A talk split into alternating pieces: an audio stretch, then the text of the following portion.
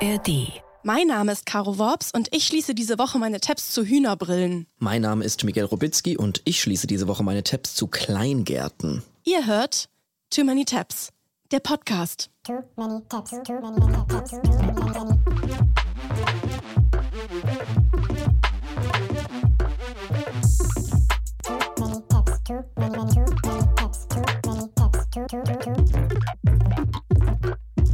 Fünf, 4, 3, 2, 1, 0. Frohes neues Jahr! La, la, la, la.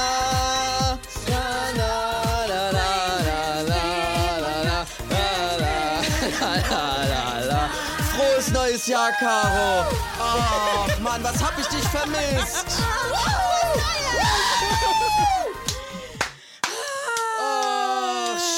Schön, schön nach dieser langen Zeit dich wiederzusehen, Caro. Ach, ja, Ja, frohes neues Jahr. an alle ZuhörerInnen da draußen. Ich hoffe, ihr seid gut reingerutscht, aber nicht ausgerutscht. Offenlegung. Bei uns ist noch gar nicht neues Jahr.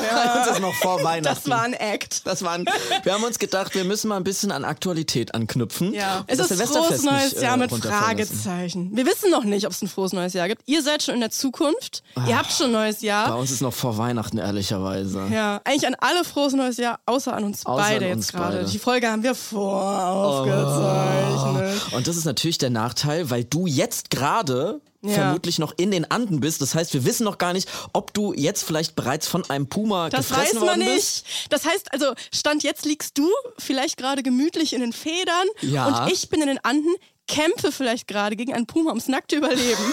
Oder ich habe einen gezähmt und bringe einen mit, wie so eine Straßenkatze aus Rumänien. Oh, hoffentlich machst du da nicht mit dem Puma weiter im Podcast. Und der kommt mit aber nicht so im Frachtraum, sondern der ist auch so Economy mitgeflogen neben Ich finde es super. Naja, jedenfalls ist es so, dass unsere Gehirne jetzt quasi eigentlich noch so vorweihnachtlich ausgelaugt sind, was man vielleicht auch in unserer komischen aufgetretenen Giggeligkeit gerade merkt. Aber ihr seid natürlich gerade frisch reingestartet und mit diesen ähm, frischen Gehirnzellen wollen wir uns heute auch unseren neuen Tabs widmen. Ja, für alle, die jetzt neu einsteigen in unseren Podcast, hier im neuen Jahr, kann ja sein. Herzlich willkommen. Ich glaube, die haben jetzt schon nach diesem Intro wieder sind abgeschaltet. wieder abgehauen. wer jetzt geblieben ist, herzlich willkommen an unsere neuen HörerInnen. Miguel, wer sind wir eigentlich und was machen wir hier eigentlich? Also, wir sind Caroline Worps und Miguel Robitzky und äh, wir sind sehr, sehr viel im Internet und äh, da sammeln sich jede Woche so sämtliche Tabs an, die wir hier gemeinschaftlich in der ARD Audiothek schließen wollen und auch um nochmal quasi darüber zu sprechen, welche Dokus haben wir geguckt, was für ähm, lustige Videos, was für Threads auf Instagram, Threads Meta sind uns denn so durch die Timeline gewirbelt, was für TikToks sind denn gerade so aktuell gewesen und all diese ganzen Sachen werden wir hier Das ausgiebig ist so eine besprechen. High Energy, die hier gerade herrscht. Ja, ich glaube, ich nehme mal ein Wasser und werde mal ein bisschen runterfahren. wir sind Too Many Tabs einfach. Wir sind der Podcast mit zu vielen genau. Tabs. Kleine Offenlegung, wie viele offene Tabs. Ich gebe hier die offizielle Zahl der offenen Tabs durch, mit denen ich ins neue Jahr 2024 starte. Die aktuelle Zahl meiner offenen Tabs beträgt 248. Und wir haben eine tolle Community. Muss man auch sagen, die uns regelmäßig ähm, die Postfächer füllen mit ihren Rabbit Holes, in die sie reingefallen sind.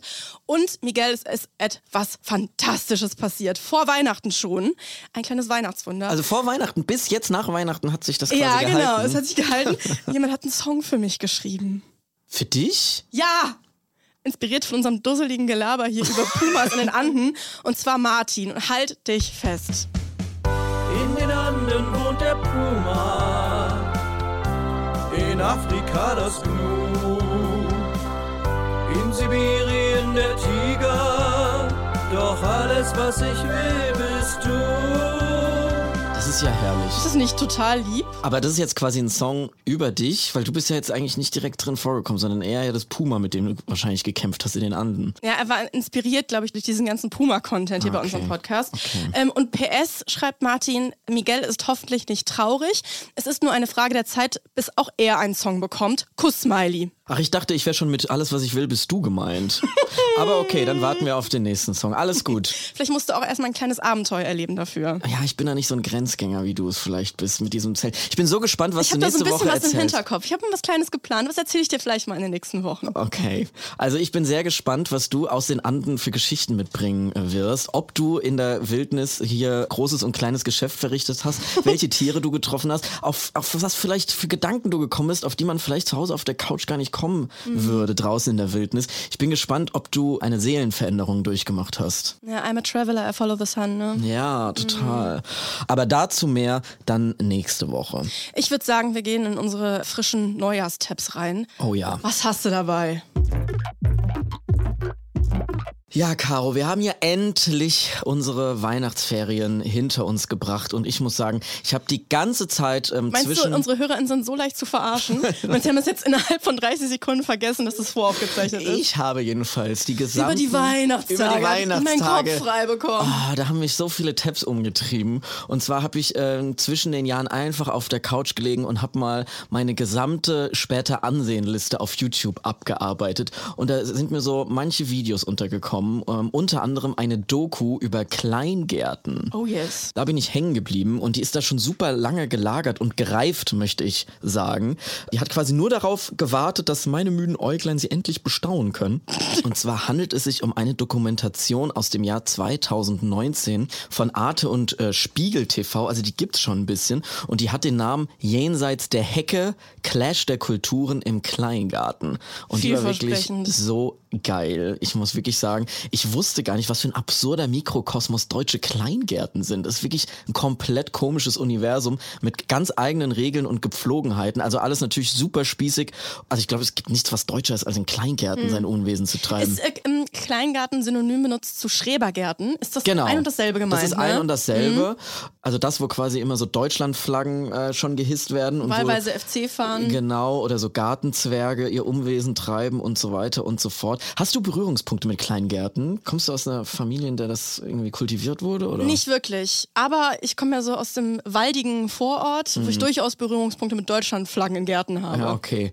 Ich kenne das auch aller, allerhöchstens durch Einladung mal auf Geburtstagspartys oder so. Also ich bin komplett ohne Garten aufgewachsen, weder an der eigenen Wohnung oder Haus oder sonst wo draußen. Ich kenne das gar nicht und mir wohnt auch überhaupt kein Wunsch inne, da irgendwo draußen im grünen Ort zu haben für meine eigenen Tomaten oder sowas. Ich weiß nicht, ist das was, worauf du hinarbeitest? Ich stelle mir das super schön vor, so einen Garten zu haben, aber auch ultra stressig, dann da ständig hinzufahren und die, die Tomaten dann immer so zu Jedes betreuen. Wochenende und wahrscheinlich ist Wochenende noch zu wenig, da muss man Ja. mehrmals die Woche hin. Boah, nee. Wenn es dann heiß ist, musst du jeden Tag die Tomaten da mm, Ich wässern schaff's gehen. schon nicht einmal die Woche wirklich äh, gründlich zu staubsaugen und zu wischen. Das ist mir schon Ja. manchmal zu viel in der eigenen Wohnung. ja, und auch sich selber so zu wässern und zu, so, zu betreuen, richtig. Ja, und genug zu schlafen. Ja. Mir war die Tragweite eines Kleingartens gar nicht bewusst, bis ich diese Doku gesehen habe. Also es hat sich mir überhaupt nicht erschlossen. Beziehungsweise gleich mehrere Dokus, weil ich bin in einen kompletten Kleingarten-Doku-Strudel geraten zwischen den Jahren, weil ich so viel Zeit hatte zwischen den Jahren. Dieses Universum ist wirklich voller Charaktere und Geschichten drumherum. In der Spiegel TV Arte Doku wird ein Mann begleitet namens Michael Baumann. Der ist der Vorsitzende des Vereins Gartenfreunde Südost in Leipzig. Was ich auch schon nicht wusste, dass es über so Kontrollgremien, so Vereine organisiert wird, die da wirklich penibel drauf Doch, achten. Kleingartenvereine ist, sag Ich mir das, das ja. Wort, ne? aber ich habe da nie drüber nachgedacht, dass es ja dann wirklich einen Verein geben muss. Also irgendwo im, im Unterbewusstsein äh, saß dieses Wort schon, aber es gibt halt wirklich so Gremien und Vereine, die dann darauf achten, dass wirklich alle Regeln ganz genau befolgt werden. Und Michael Baumann nimmt diesen Job auch sichtlich ernst. So wird er hier in der Doku etabliert. Schau dir das mal an. Der Schrebergarten, Hochburg deutscher Ordnungsliebe. Heckenhöhe, Laubengröße, Mittagsruhe. Alles folgt hier genauen Regeln. Ich habe immer mein Maß, das ist immer meine Unterlippe ist 1,50. Und Wenn ich durch die Anlage gehe, mache ich immer mal so, dann muss ich natürlich einschreiten und muss die halt abmahnen oder anschreiben und sagen, Leute, herkommen, Hecke schneiden. Also wenn ich mal in meinem Leben abgemahnt werde, stelle ich mir das exakt von so einer Person vor. Also man muss wirklich sagen, er läuft den ganzen Tag durch diese Gärten und kontrolliert, ob die Heckenhöhe genau richtig hoch ist. Ich weiß nicht, ich finde das jetzt schon so stressig. Es ist halt sein Job. Es ist halt sein Es Job. kann halt nicht jeder einen Podcast haben und dumm rumlabern. Das stimmt auch wieder, aber ich muss sagen, ich habe mal recherchiert, was es da alles so für Regeln gibt in Kleingärten und es ist wirklich wild. Also es gibt ein Bundeskleingartengesetz, an das sich alle halten müssen, aber natürlich kann auch jeder äh, Kleingartenvorstand noch seine eigenen Regeln ausdenken, die man dann äh, befolgen muss. Also es kommt immer ganz darauf an, wo und bei wem man pachtet. Also man muss zum Beispiel darauf achten, wie viele Pflanzen auf äh, wie viel Quadratmeter dürfen. Wer nicht ein Drittel seiner Parzellenfläche für kleingärtnerische Tätigkeit nutzt, kann sofort gekündigt werden. Ein Drittel der Fläche muss für Obst- und Gemüseanbau genutzt werden. Man darf dort nicht dauerhaft wohnen, auch nicht ein paar Wochen. Man muss eine gewisse Fläche für Obst Man und Gemüse. muss, ja. Ah, okay. Die Lauben dürfen nur so ausgestattet sein, dass man dort gar nicht wohnen kann, also nur für Gartengeräte zum Abstellen nutzen. Mhm. So Leute wie eben dieser Michael Baumann aus dieser Doku sind eben extra dafür da, um permanent die Lage zu checken, dass es da eben auch keinen Ärger gibt. Denn Macht da vielleicht jemand einen verbotenen Mittagsschlaf? zum Beispiel sowas, dann muss man schon Obacht geben. So, und Michael Baumann läuft da jetzt eben durch diese Gärten und hat teilweise auch so ein eckiges Lineal mit der Heckenhöhe und hält die dann immer so an die Hecken, um das dann quasi zu notieren, wer da mal wieder seine Hecke nicht geschnitten hat. So. Dabei wird er gefilmt und es passiert direkt ein Eklat, direkt am Anfang der Tour, an einem Garten, der wohl offenbar gerade nicht vermietet wird und deshalb dementsprechend ungepflegt ist, entdeckt Michael Baumann einen Zettel, der an ihn als Vorsitzenden des Vereins gerichtet ist. Schon am Anfang der Tour droht Ärger. Da hat sich jemand sehr viel Mühe gegeben. Anna. Der Vorstand des Gartenvereins ist nicht in der Lage, diesen Saustall, unter den wir leiden, in Ordnung zu bringen. Die Nachbarn. Also da ist äh, ein hängt ein Zettel. Der Saustall, Der in Saustall. Rot und Caps, unter Genau. dem wir leiden. Also die Nachbarn dieses einen eben ein etwas verwilderten Gartens haben diesen Zettel an die Tür gepinnt und Michael Baumann platzt fast die Hutschnur, weil es anonym ist und er nicht genau weiß, welche Nachbarn da jetzt nun genau diesen angeblichen Saustall nicht mehr hinnehmen wollen.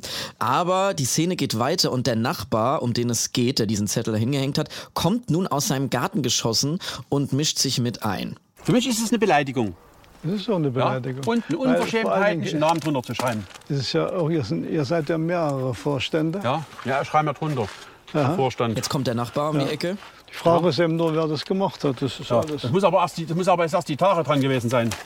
Ja, gestern ist das dran. Das ne? habe ich heute früher gemacht. Haben Sie dran gemacht? Ja. Da bin ich auch ein bisschen entsetzt jetzt. Oh, jetzt geht's los. Kreis? Vertragen Sie keine Kritik? Schon. Nee. Aber, aber nicht anonym. Was heißt mit- anonym? Oh, Die. Nachbarn. Rechts und links habe ich einen Pfeil hingemacht. Ich habe mehrfach berichtet, schon, dass der Garten in Arbeit ist. Das heißt also, vorige Woche hat er erklärt, dass er einen Garten abgibt. Nächste Woche wird der Garten geschätzt und eine Woche später ist der Garten schon wieder neu vergeben. Warum erfahre ich nichts davon? Weil ich den Nachbarn das aus Datenschutzgründen nicht sagen darf. Warum ein Pech? Ja, es ist so. Nee, nee, das behalte ich, der ist an mich gerichtet. Den kannst du mal wegtun. Da ist er für den Vorstand, an Vorstand gerichtet. Genau, richtig. Ja? Wir müssen den Gärtner erst einmal juristisch dazu bringen, den Garten sauber zu halten oder den Garten abzugeben. Und das ist in manchen Fällen, mein lieber Gartenfreund, nicht so einfach. Mein lieber Gartenfreund. ist das kompliziert. Es ist also super ich finde es äh, witzig, das ist wirklich die beschaulichste und idyllischste grüne Ja. Welt äh, Vogelzwitschern, die man sich vorstellen kann. Aber die, der Puls ist auf 180. ja, wirklich. Out of nowhere. Und sie versuchen sich aber die ganze Zeit so zusammenzureißen, aber haben so passiv-aggressive und die eigentlich nicht nur passiv-aggressiv. aufs Maul. Richtig. Die fangen dann, äh, also es ist kurz davor, dass sie sich schubsen. Vor allem wegen so kleiner Kinkelitzchen. Es ist doch scheißegal, was in dem Garten von dem Nachbarn stattfindet, wenn es doch in deinem naja, wenn der ist. seine Sachen da verwildern lässt, dann hast du dann immer ein Gewucher, das kriegst du nicht mehr in den Griff. Dann kostet es Geld, dann kostet es Zeit. Ja, und das geht auf die ja, Nerven von genau. dem, äh, wie Michael heißt er? Baumann. Michael. So, Vom Micha. Genau, von Micha. So, und diese Streitereien müssen eben alle sorgfältig abgearbeitet werden, was dann auch unter anderem Michael Baumanns Job ist. Und da gibt's so eine geile Szene in der Doku, wo er so einen riesigen Stapel an ähm, Papier hat und erklärt, dass das eben alles so Streitereien und Beschwerden sind. Guck dir das mal an. Oh, wirklich eine Macke manchmal. Viele Konflikte landen auf Baumanns Schreibtisch. Wenn du das siehst, das ist alleine von den letzten zwei Monaten dieser Stoß. Wir haben 770 Mitglieder, 452 Gärten und die alle unter einen Hut zu kriegen, das ist fast unmöglich. Ich mache es gerne, aber es gibt auch mal so einen Moment, wo ich sage, Leute, könnt ihr das nicht alleine klären? Wenn der Nachbar einen Furz lässt, ist das doch nicht meine Sache.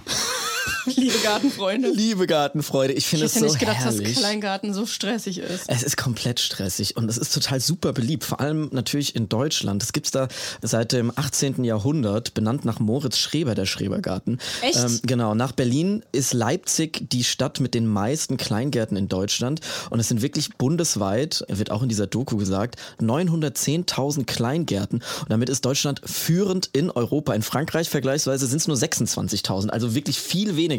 Es ist wirklich ein super Ich bin deutsches immer noch Ding. fasziniert von diesem äh, Herr Schreber-Fun-Fact.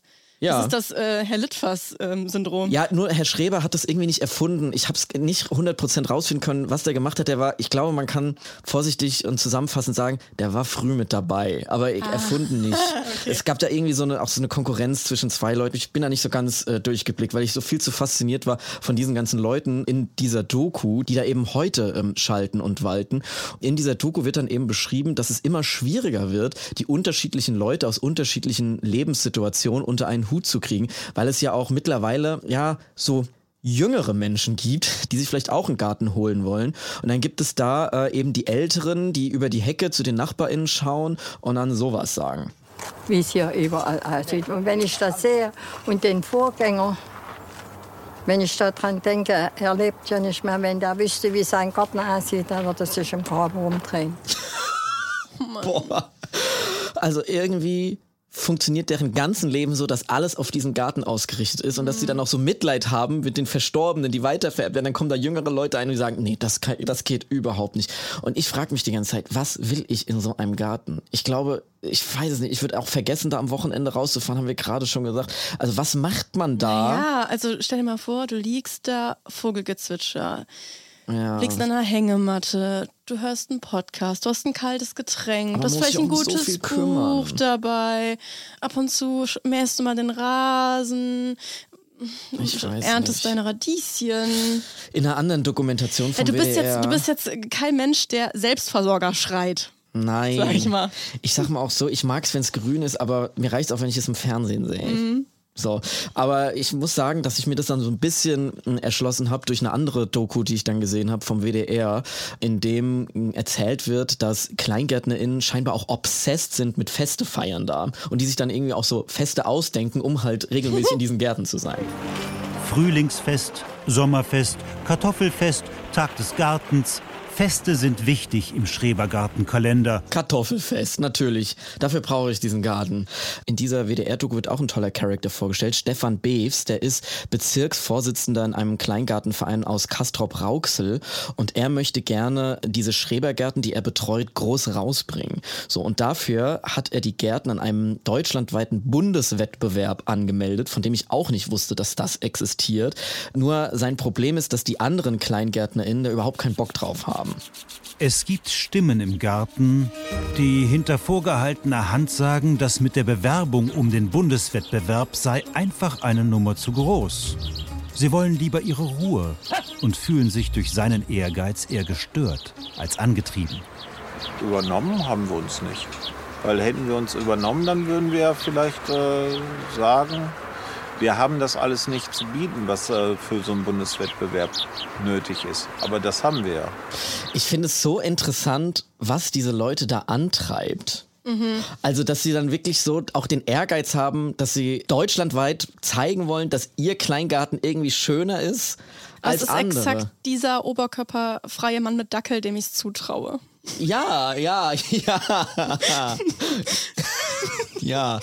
Wir wollen jetzt hier nicht auf die Äußerlichkeiten Nein, nein, aber du weißt, es ist, so eine, es ist ein Character. Ja, es ist auf jeden Fall ein Charakter. Also die sind alle, also wer in diesen Kleingärten da irgendwie rumwuselt, das ist irgendwie dann doch ein ähnlicher äh, Schlag Mensch. So. Und die versuchen da jetzt eben auf Biegen und Brechen, obwohl das die anderen KleingärtnerInnen überhaupt nicht interessiert, diese Gärten bei diesem äh, bundesweiten Wettbewerb anzumelden. So. Und jetzt ist die letzte Vorstandssitzung vor diesem Wettbewerb und die Stimmung in dem äh, Vorstand ist wirklich eiskalt.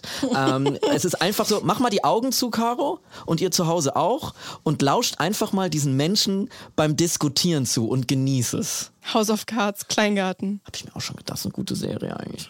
Ich weiß nicht. Also ich finde das nicht gut, wenn man das da jeder seine Zäune machen kann, wie er Ja, dann müsstest du jetzt ja wieder rumgehen und so weiter, müssen alle die Nein, Maßnahmen wegmachen. jetzt wenn es erneuert wird, aber darum geht's. Ne? Das geht nicht jetzt rum, immer, dass ich da hingehe und sage, hier so, reiß den Zaun weg, aber der gefällt mir nicht. Und darum geht's nicht. Das verstehst du jetzt wieder nicht. Doch, ich verstehe das. aber- Nein, wenn, wenn nur 80 cm gefordert ist und 80 cm Holz oder Maschendraht, um nichts anderes geht es hier. Ja.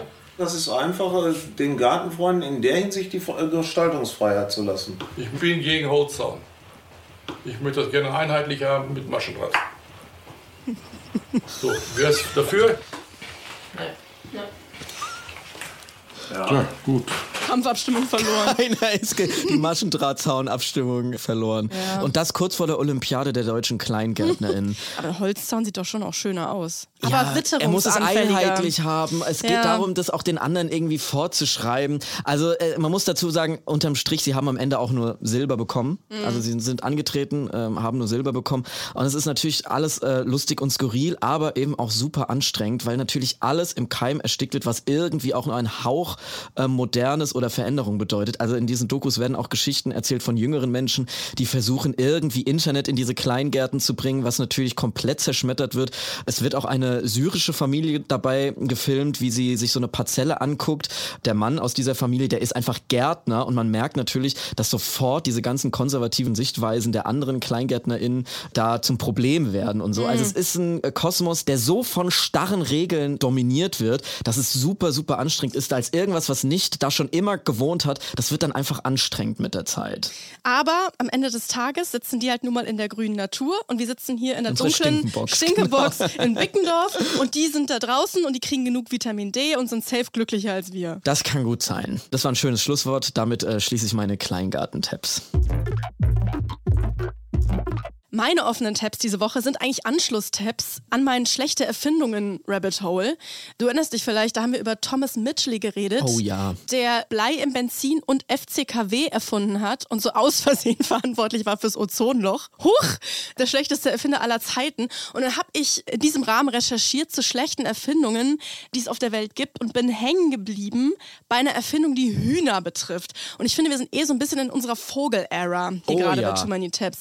Hier, Also wir hatten Wunderhenne Logel. im Fallstorch. Ja. Das sind doch nur zwei Es sind Vögel. nur zwei. Aber gut, dann Das hat führen wir diese ange jetzt weit. Ja, Federvieh-Vibes Ja. herrschen hier schon seit, seit Wochen, habe ich irgendwie so das Gefühl. Ich bin hier hängen geblieben, wieder mal bei Hühnern. Und ich sage dir das direkt gleich als Disclaimer auch für euch, äh, die zuhören. Es wird äh, relativ schnell sehr dark. Oh. Ich habe einen Weiß-Artikel gefunden mit dem Titel Das Leben als Huhn ist richtig beschissen. Wir haben uns Kokain gespritzt und auf dem Burning Man eine Orgie mit acht Hühnern gefeiert, damit du es nicht tun musst. Der letzte Teil war erfunden. Ah ja, habe ich mir schon fast Äh, gedacht. das- das- Hast du uns angeschmiert. Ne? angeschmiert. Es ist nur, das Leben als Huhn ist richtig beschissen und es geht um Folgendes. Wenn Hühner in Massentierhaltung so zusammengepfercht werden, dann neigen sie dazu, sich gegenseitig zu picken. Also Nein. die Hühner können dann richtig brutal werden und attackieren sich und picken sich gegenseitig, Ah. manchmal bis in den Tod. Das haben sie uns bei Chicken Run, wenn Hennen rennen, verschwiegen. Das hat auch Cornelia Funke uns immer verschwiegen. Aber gut, Oma Sledbergs Hühner leben ja auch nicht in Massentierhaltung. Die haben ja Auslauf. Aber wenn sich jetzt wirklich so mehrere Hühner an einem Ort befinden, dann passiert das automatisch, dass die anfangen, sich so gegenseitig so wegzupicken, weil die so ihre soziale Hierarchie in der Herde auskämpfen. Die sogenannte Hackordnung. Das sind die Hackies quasi. Hühner sind Hackies. Ja. Im Prinzip.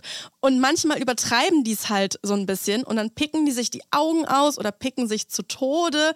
Nee. Ähm, und dann, wenn dann so überfüllte Gehege hast oder so ähm, Massentierhaltung, mangelhafte Ernährung, Langeweile, dann wird das Federnziehen, das Federnfressen und Kannibalismus verstärkt. Ist aber auch wieder der Mensch quasi dran schuld, weil sie die unter diesen Bedingungen Exakt, äh, hier exakt. leben lassen. Ähm, Mann, dazu Mann, kommt Mann. jetzt noch das Hühner beim Anblick von Blut durchdrehen. Oh, They ich. go crazy. Kann ich auch nicht, da bin ich wie die Hühner. Ja, aber da hast du Angst. Ich kann kein Blut Ja, aber sehen, die werden ich richtig, um. die kriegen richtig Rage-Mode. Die kriegen richtig Bock. Also wenn die, wenn Hühner Blut sehen, sind die out of control. Nein. Und in dem Weiß-Artikel stand jetzt ein Satz, der ist very weiß. Wenn man sie alleine lässt, pickt eine Gruppe von Hühnern so lange den Anus eines Vogels, bis seine inneren Organe aus einer klaffenden Wunde herausragen und dann stirbt der Vogel. Ja, und jetzt kann man sich. Das ist ja eigentlich gar es ist nicht Nein, lustig. es ist nicht lustig. Es ist kein Kicherthema. Nein. Jetzt kann man sich denken, dass so Legebatterien ein denkbar schlechtes Umfeld sind für leicht reizbare Hühner und diese Neigung, sich gegenseitig umzubringen, dadurch extrem getriggert wird. Experten der Branche sehen Kannibalismus unter Geflügel, der in manchen Herden zu einer Sterblichkeitsrate von bis zu 25 Prozent führt, als den größten Mangel von Hühnern an. Also ein wiederkehrendes Problem bei Geflügelzucht. Und da hat man sich natürlich dann schon gehörig den Kopf drüber zerbrochen. Ne? Also was macht man da jetzt? Ne? Also so die, die naheliegendste Idee wäre ja jetzt Massentierhaltung zu verbieten, Hühner vielleicht frei rumlaufen zu lassen, damit sie ihren Frieden haben. Vegane Ernährung. Mhm. Aber dann hatte man 1903 eine viel bessere Idee. Wir ziehen den Hühnern einfach Brillen an. Ach, das ist wieder so eine typische 1903-Idee. Das erste Patent für Hühnerbrillen wurde 1903 von Mr. Andrew Jackson Jr. aus Munich, Tennessee angemeldet. Mr. Andrew Hühnerbrille, nachdem es benannt wurde. ja, genau. Und es wurde entworfen, um die Hühner davon abzuhalten, sich eben gegenseitig die Augen auszustechen. Also sind es, wie sehen die aus? Ist es dann eher so eine Art Taucherbrille oder so eine kleine Hans-Georg Maaßen-artige Kleine Mini-Brille? Brille. Pass auf, ich zeig dir das. Die Brille hatte ein simples Design mit rundem Rahmen, die Nasenauflage vergrößert, damit sie über den Kopf des Huhn passt, während die Bügel hinten verbunden sind. Guck mal, hier ist ein Bild von dem Patent. Da siehst du jetzt eine, eine Zeichnung, wie das quasi gedacht ist. Also es wird dann so hinterm Kopf äh, so festgemacht. Dann sehen die alle ganz schlau aus. Da gibt es leider kein Videomaterial von, aber von späteren Varianten der Hühnerbrille, die ich dir gleich sehr, sehr gerne zeige. Und die funktionieren halt wie so Scheuklappen vor den Augen, dass die Hühner halt nicht sehen. Jetzt gab es dann aber eine Weiterentwicklung eben. Während des Geflügelbooms in den späten 1930er Jahren, da waren Hühnerbrillen auf einmal wieder sehr gefragt, nachdem das Geschäft erst nicht so gut lief. Und zwar gab es dann Antipix. Da hatten Hühner auf einmal so rote Kunststoffgläser auf, wie so eine bunte Sonnenbrille von Anastasia. So ein bisschen. Nein. Doch. Dann sahen die Hühner aus wie Also Anastasia. du hattest halt hunderttausende Hühner in den USA, die alle mit so kleinen roten Sonnenbrillen. Eine davon hat eine riesige waren. Karriere gemacht. I'm out of love! Also, die roten Gläser haben Folgendes gemacht. Dadurch, dass die die ganze Zeit geradeaus durch eine rote Brille geguckt haben, wurde quasi rot aus der Wahrnehmung rausgecancelt. Und so wurde verhindert, dass die Hühner eben durchdrehen, wenn die rotes Blut sehen. Und so wollte man den Kannibalismus verringern. Boah, das ist irgendwie schon wieder sowas Perverses. Ganz schlimm. Und wenn das Huhn dann, Menschen, wenn das Huhn dann äh, runterguckt, dann, dann schwingt die Brille so nach oben. Und dann kann der Vogel Wasser und Futter normal sehen. Das ist super dark. Ich zeig dir jetzt mal diese Anti-Pix-Werbung. Ich habe mich so gefreut, als ich gehört habe, du machst ein lustiges Thema Hühnerbrillen. gar und nicht jetzt hast du lustig. nur grausame Fakten dazu. Guck mal, hier siehst du mal das sehr schlaue Huhn mit dieser, ähm, mit dieser roten Brille. Und das ist auch irgendwie eine Werbung jetzt aus den 30ern, die auch irgendwie so noch einen unnötigen homophoben Touch ähm, irgendwie eingebaut hat. It will make a sissy of your toughest bird. Also das Huhn wird dann ähm, Wird von der Brille schwul gemacht. wird ein Weichei. Hm. Sieht rosa halt nur noch und ist nicht mehr so, so ein Agro-Bro. Sondern ist jetzt ist, ist, ein, ist ein weicher Charakter geworden. Ja, kam aber gut an. Das Unternehmen hat wohl bis 1955 zwei bis drei Millionen Brillen an amerikanische Bauern verkauft. Guck mal, hier siehst du mal so ein paar Hühner mit Brille auf. Das macht mir jetzt schon mehr Spaß mit der fröhlichen Musik. Eieiei, das sind riesige, also für, für ein Huhn riesige Brillen. Ja. Die sehen aus, als würden sie auf der Wetten das Couch Cher gleich nochmal I Got You Babe vorsingen. Die Menschheit ist wirklich verloren. Und du glaubst es nicht, weil es jetzt nicht so easy ist, äh, so Brillen funktionstüchtig äh, zu halten. Weil die sind ja wirklich sehr, sehr klein und, und fragil. Mhm. Und Hühner auch aus irgendeinem Grund oft gar nicht so Bock haben, so eine Brille aufzuhaben, die dann irgendwie so durch das Nasenloch äh, gezimmert wird. Komisch. Wurde dann irgendwann überlegt, äh, von Brillen auf Hühnerkontaktlinsen umzusteigen. Das ist leider kein Witz. Es ist so wild. Sie wollten denen so rote Linsen direkt aufs Auge legen. Spinnen die? Dass die so aussehen wie so, ich stelle mir das vor, wie so Höllenhühner mit so roten Augen.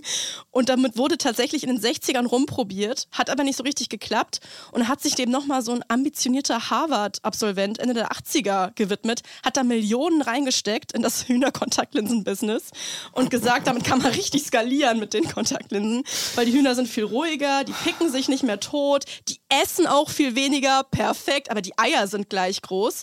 Aber leider waren die Hühner wirklich miserable mit diesen roten Plastikstücken im Auge. Wer hätte es gedacht? Komisch. Haben so Geschwüre an den Augen bekommen und so ständig in die, panisch in die Luft gepickt und so. Und so avancierte das 24 Millionen Dollar Unternehmen zum größten Feind der amerikanischen Hühnerschutzorganisation und warf schließlich das Handtuch. Ja, und was stattdessen gemacht wurde und wird, ist leider mindestens genauso schlimm, nämlich Schnabelkürzen. Und das ist exakt das, was du dir drunter vorstellst, damit die halt gar nicht mehr picken können. Und da will ich hier auch gar nicht drüber reden. Einfach nur als kleinen Reminder, Lasst Massentierhaltung nicht zu unterstützen. Leben als Huhn ist beschissen, kann man so sagen, egal ob mit Brille oder, oder ohne. Und es ist natürlich obvious, wo das Problem dahinter liegt. Ich finde es so wild, dass die Menschen einfach so scheiße zu Tieren sind, dass die anfangen, sich gegenseitig weh zu tun.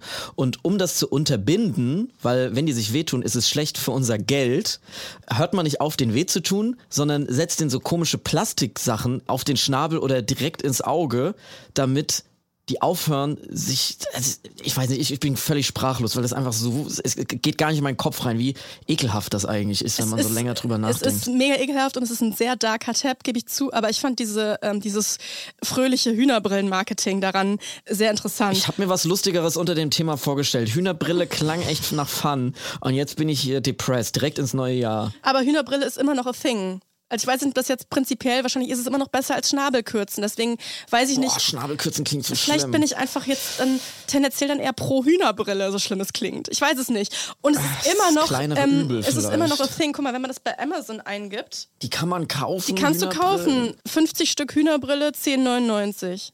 Ah, das sind diese, diese Ist ja ähm, super billig. so kleine Plastikdinger, wo ich gar nicht weiß, ob man da durchgucken kann. Vielleicht ist das einfach so dieses, dieses äh, Scheuklappending, wie man das auch bei Pferden macht. Mhm. Alles äh, irgendwie scheiße. Es gibt auch sehr viele YouTube-Videos, wie zieht man Hühnern Hühnerbrillen an.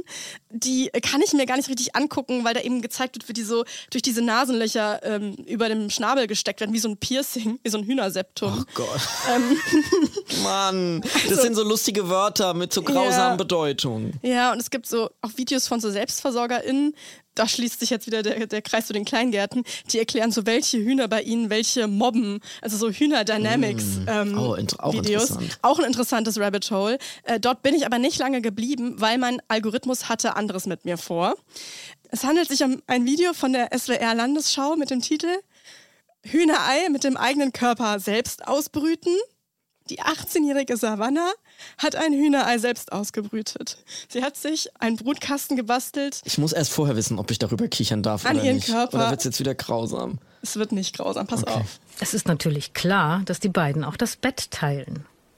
Die Beziehung von Piep Piep und ihrer Ziehmama ist eben auch ganz besonders.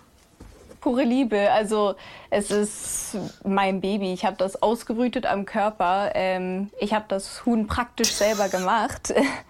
ja, also es ist schon, das kann man nicht beschreiben. Das ist wie mit einem Hund, einfach mit Federn und kleiner. Naja, who am Hühner I to sind- judge, ne? Hühner sind Hunde mit Federn. Ich will das nicht judgen. Ich habe mir halt gedacht, okay, wird sie vielleicht gejudged? Was sagt jetzt das engere Umfeld in der Familie dazu? Aber auch da kann ich dich beruhigen. Die Mutter Eliza Zollinger fand die Idee ihrer Tochter von Anfang an toll. Auch wenn sie gewisse Veränderungen festgestellt hat. Irgendwann war sie auch müde, weil sie sich nicht so ähm, gut in der Nacht drehen konnte, weil sie das Ei da auf dem Bauch hatte. Und man merkte Meine schon, sie wird müde, so wie eine Mutter, wo ein Baby im Bauch, also nicht ganz dasselbe, aber schon ein bisschen, ja, Und dann kam da eben Piep Piep bei raus. Kam da Piep Piep bei raus. Irgendwie ist es lieb, aber irgendwie wurde es mir dann auch ein bisschen viel mit den ganzen Hühnern. Es ist lieb, aber nicht meins. Es ist auch nicht meins. Und dann bin ich irgendwann noch ähm, auf Mike gestoßen. Das ist ein Huhn, das mehrere Jahre ohne Kopf noch weitergelebt hat. Die Geschichte kenne Und ich. ich glaube, Wie das, hat mir, das hat mir sogar mal jemand aus der Community geschickt, glaube ich. Bin mir gerade nicht sicher. Auf jeden Fall, äh, falls ja, liebe Grüße. Auf jeden Fall komme ich jetzt damit aus diesem Rabbit Hole wieder raus und würde die Hühner-Tabs erstmal Hühner-Tabs sein lassen. Ich könnte mir vorstellen, dass du aus den Anden kommst und hast vielleicht auch einen kleinen Pipi mitge äh, hier mitge ausgebrütet. Vielleicht kommst du ja jetzt da doch noch auf den Einen Geschmack. kleinen Kondor. Ja, oder so einen kleinen Puma und dann hast du den irgendwie dabei. Also ich finde es auf jeden Fall, ja, ich finde das. Damit schließe ich das auch. Ja, wir schließen unsere Tabs äh, vorerst für diese Woche, aber nächste Woche gibt's neue. Versprochen. Und wer von euch uns vielleicht mal seine Rabbit Holes mitteilen möchte, kann dies natürlich jederzeit gerne tun. Entweder an die E-Mail-Adresse too many ndr.de schicken oder an unsere Socials. Caro, wie heißen wir denn da nochmal? At Miguel R aus A und at Caro Worps. Schreibt uns da gerne, folgt uns gerne rein, bewertet unseren Podcast gerne gut. Das können wir gut gebrauchen, den einen oder anderen Stern. Ja, oder erzählt Ähm. euren FreundInnen davon. Und lauscht natürlich jetzt noch unsere Cross-Promo. Ja, die gibt's jetzt noch und dann ähm, hören wir uns alle nächste Woche wieder. Tschüss. Tschüss. NDR Cross Promo, Cross Promo, Cross Promo.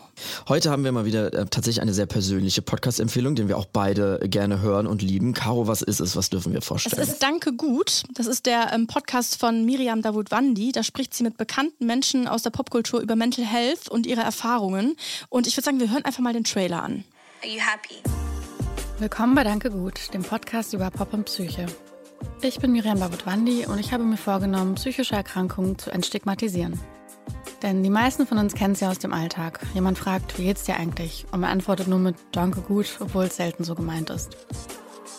Deshalb treffe ich mich jeden zweiten Donnerstag hier bei Cosmo mit den unterschiedlichsten Menschen und wir führen ehrliche Gespräche über alles, was irgendwie mit der Psyche zu tun hat. Danke gut könnt ihr in der ARD-Audiothek hören und überall da, wo es Podcasts gibt. Großpromo Ende. Too Many Tabs ist eine Produktion von TRZ Media im Auftrag des NDR. Wir sind eure ModeratorInnen, Miguel Robitzky und Caroline Worps. Producerin Henny Koch. Ausführender Produzent TRZ, Robin Drömer. Ausführende Produzentin NDR Johanna Leuschen. Redaktion NDR, Kira Drössler und Anne-Mareike Teschner. Musik, Joel Delato. Neue Folgen gibt es immer mittwochs in der ARD Audiothek und überall da, wo es Podcasts gibt. Too many tabs, too